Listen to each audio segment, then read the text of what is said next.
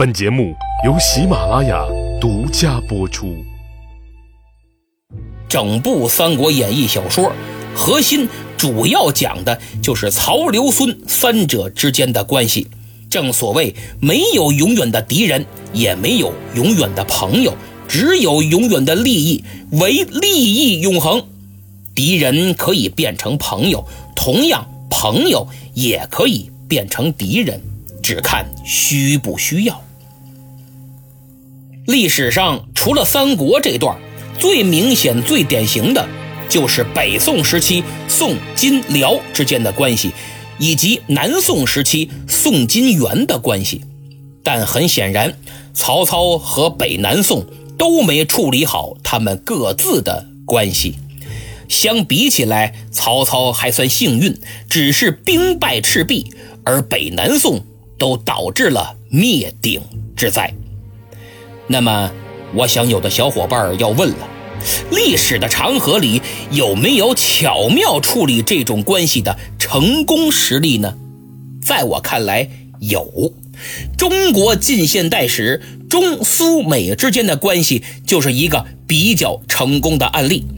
这是一段时间跨度长、历史原因纷繁复杂的国际政治角力。其中的政治智慧和外交智慧实在令人叹为观止。我尽可能用简单的语言来叙述清楚这段峥嵘岁月。特别声明：前面讲的都是小说，下面这些则都是我参考中苏美解密的历史档案和个人回忆录整理归纳而成，绝不敢有半分造次。话说二战后期，全世界反法西斯战争胜利在即。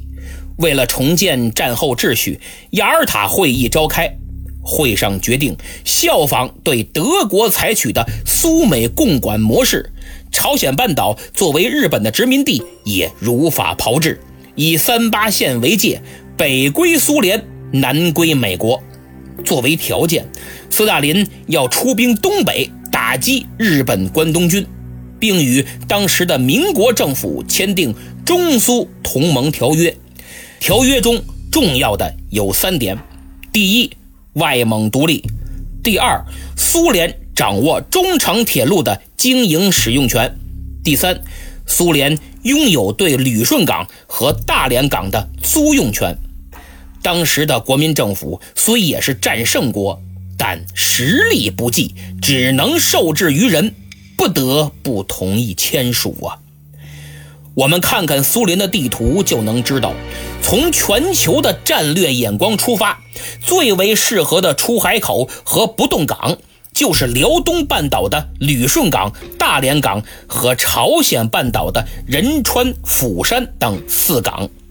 所以，斯大林在得偿所愿后，才草率地同意了朝鲜半岛以三八线为界的分割方案，因为他觉得反正有辽东半岛了，朝鲜那都是山，天气寒冷，三八线还是三七线无所谓。到了一九四九年初，国内解放战争局势已十分明朗。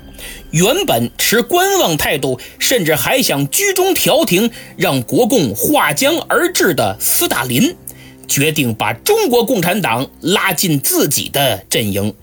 所以，当年六月，刘少奇秘密出访苏联时，斯大林就提出，欧洲的革命事业由苏联领导，亚洲的革命事业由中共来领导。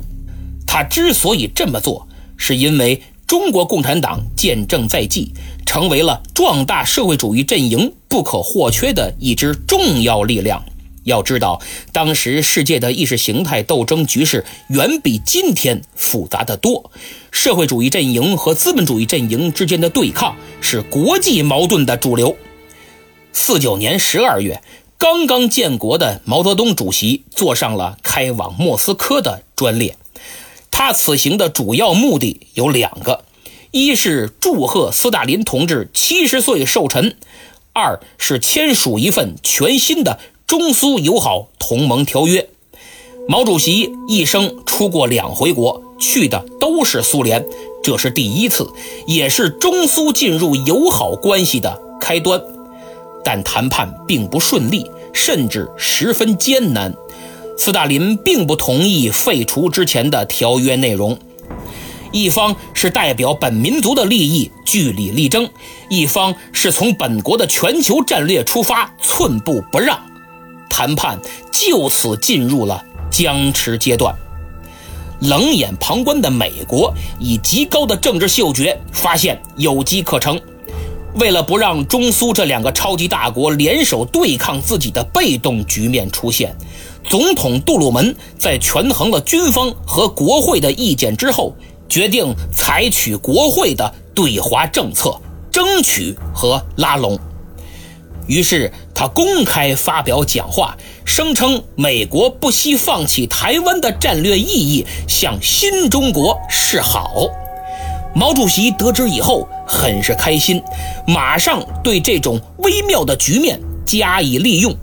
他表示，如果不达成协议，条约不签署，我就拒绝公开露面，不出席苏联安排的什么参观集体农庄啊等等的任何活动。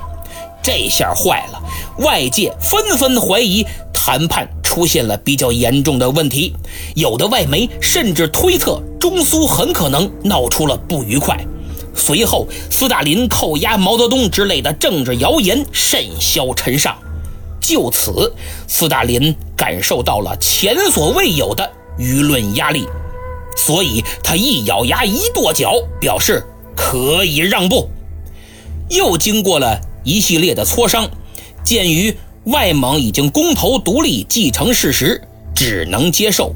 但中长铁路的经营使用权和旅顺港、大连港的租用事宜得以顺利解决，我们收回来了。这。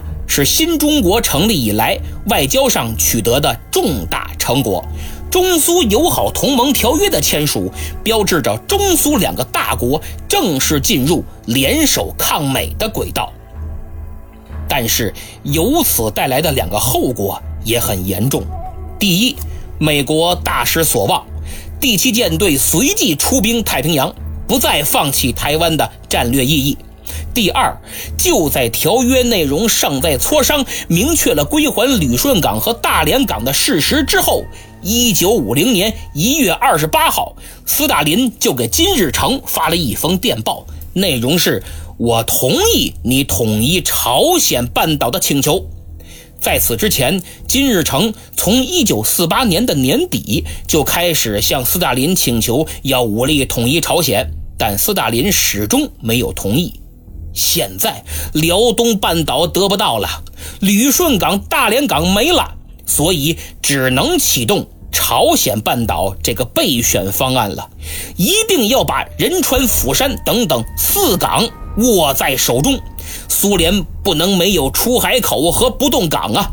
于是，朝鲜战争爆发，彻底改变了新中国的发展。